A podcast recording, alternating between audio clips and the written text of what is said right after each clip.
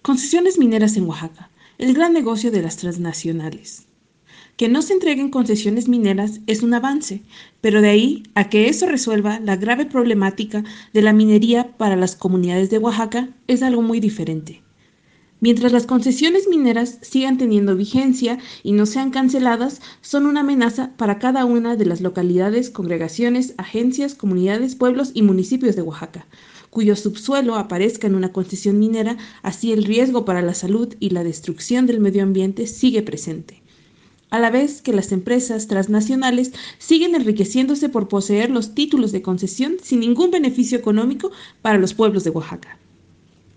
A finales de 2022, la empresa canadiense Minaurum Gold mantiene negociaciones económicas con la también canadiense Fortuna Silver Mines para lo que llaman Proyecto Minero Tabiche, en el Valle de Ocotlán por un valor de un millón y medio de dólares.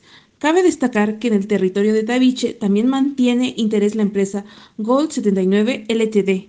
A la vez, Mineuron Gold durante 2003 sigue buscando acuerdos con otras empresas para extraer cobre y oro de la selva de los Chimalapas. La empresa canadiense Vortex Metals presume una recaudación de capital de 4.5 millones de dólares canadienses. La compañía está completamente financiada para iniciar la perforación del subsuelo, exploración minera prevista para el cuarto trimestre de 2022 y el primer trimestre de 2023.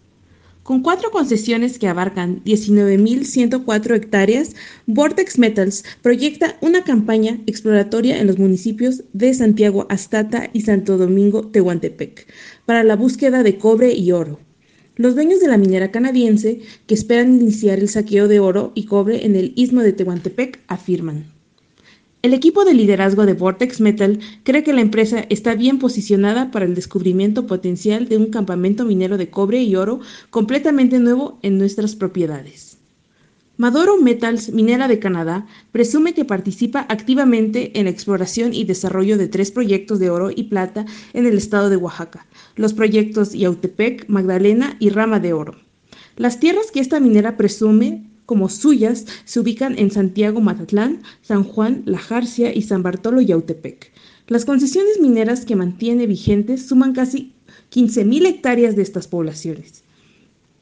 Inomin Mines, por su parte, compró los proyectos denominados La Gitana y Peña Blanca, ubicados en Oaxaca, a la empresa Gunpoint Exploration en agosto de 2020, pagando con un millón de acciones, 25 mil dólares en efectivo y una regalía de 1.5% del valor de la explotación a la anterior empresa posesionaria de la concesión lo que significa un beneficio directo para sus propietarios e inversionistas, dado que las acciones de la empresa dieron un salto de 700% en su valor financiero.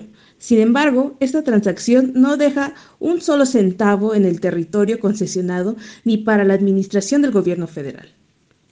El panorama minero del estado de Oaxaca, documento oficial publicado por el Servicio Geológico Mexicano del Gobierno Federal, reconocía hasta el año 2020 la existencia de 322 concesiones mineras.